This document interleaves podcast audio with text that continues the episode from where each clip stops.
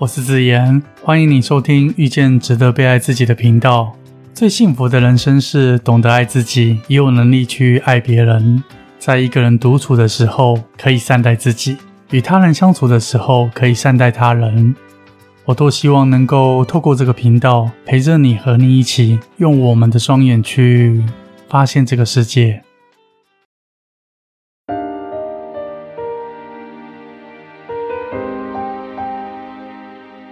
亲爱的听众，痛苦的来临绝对不是要来击垮你的，而是另有目的。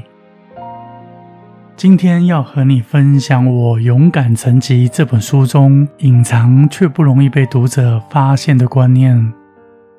我们都知道，痛苦是人生必经的过程，但是当痛苦真正来临的时候，我们却是陷入挣扎、沮丧，甚至绝望的困境里，必须等待着时间一天天的冲刷，才能逐渐恢复平静。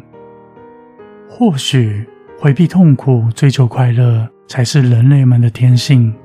能不吃苦就不吃苦，能过得愉快最重要。这就好比。不少小孩宁可花时间打电玩，也不愿意认真把心思放在课业上苦读。又好比患有糖尿病的患者，不愿意从饮食中控制血糖，甜食淀粉从不忌口，及时行乐，乐在其中，却忽略了未来可能延伸出的问题。因此，对于人生观相较积极的人会说，要把吃苦当吃补。还有要不断鞭策自己，随时保持在奋发向上的状态。你不成功是因为不够努力，要再接再厉。造成信奉努力就有收获的人，越活越焦虑，把自己逼得很紧绷，也失去了美好的心情和生活品质。我想说，追求及时行乐或是负重前行，都不是真正的勇敢。更不是痛苦要带给你的人生观。痛苦在人生中扮演了举足轻重的地位，它帮助你理清许多事情，协助你做出选择。更重要的是，让你的生命展现意义，活出你自己。怎么说痛苦能帮你理清许多事情呢？可理清的事情太多了。好比一段关系分离所带来的痛苦，能帮助你厘清与这场关系的现实与问题，甚至让你变得更有智慧与成熟。痛苦也能让我们懂得加倍珍惜，亦或是远离某个不断消耗的坏关系。痛苦在我们人生中产生了一种很微妙的距离，协助你重新做出观察与重新选择。如果说回避痛苦、追求快乐才是人类们的天性，能不吃苦就不吃苦，能过得愉快最重要。这种观点无法去解释爱登山的人、不眠不休有工作狂的人、喜欢到健身房不断健身的人，也无法解释喜欢当母亲这个角色的人等等等等，因为这些看似都要吃尽苦头的苦差事。我们都知道，登山这项活动，这需要耗费多少的体力、耐力、毅力才能完成登顶？更不用说一个母亲养育子女的艰辛，比起登山有过之而无不及。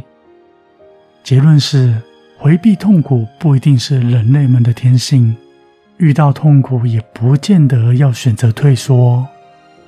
我在《勇敢成疾》这本书里所隐藏的观念是。没有意义的痛苦才是真正的痛苦。当你能体认到这件事所带给你的意义，那么所有经历的过程并不辛苦。相反的，当你觉得这件事对你来说没有任何的意义，那么这件事对你来说就会变得非常的煎熬和痛苦。回到我刚才的举例。不少小孩宁可花时间打电玩，也不愿意认真把心思放在课业上苦读。这是因为孩子没有体认到读书的意义。说到读书，就会痛苦难耐。又好比患有糖尿病的病患，不愿意从饮食中控制血糖，甜食、淀粉从不忌口，这是因为患者并没有感受到生命的意义。一个懂得生命意义的人，也会懂得爱惜身体，照顾好自己。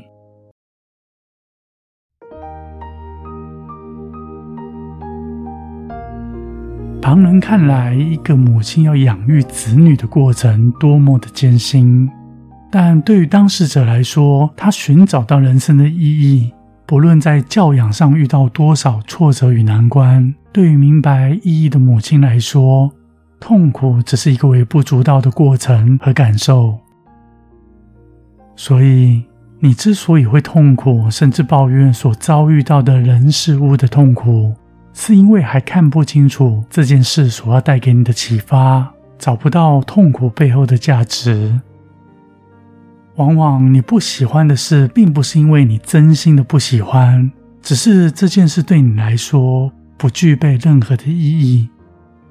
你对生命的倦怠，不是生活过得有多么的糟糕，只是你对生命失去了意义。没有意义的人。迟早会让自己活得很麻木、悲观的看待这个世界，更可能焦虑、紧张、忧郁，因为内心太苦、太痛苦了。当你对人生有了意义，就不存在所谓的忧郁或低潮，自然会变得积极乐观。当你对关系有了意义，就不存在所谓的迁就与委屈，自然变得包容和乐。任何事，你能读懂它带给你的意义，那么你会变得很有动力。因为痛苦的来临，只是为了让你去理解它，让你追求你的向往，体验到满足。当你发现人生充满正面的人、认真奋斗的人，扛起旁人无法负起的责任，做着比别人辛苦的差事，他们都不是傻瓜。而是见到生命更深一层的面相，活着的意义。勇敢成疾这本书里的勇敢，并不是要你勇闯直撞，也不是要你带着脆弱勇往直前，而是要带着你穿越痛苦，找回人生的意义，带着这份意义活出你最喜欢的模样。我是子言，很高兴是缘分。让我在这里遇见了你。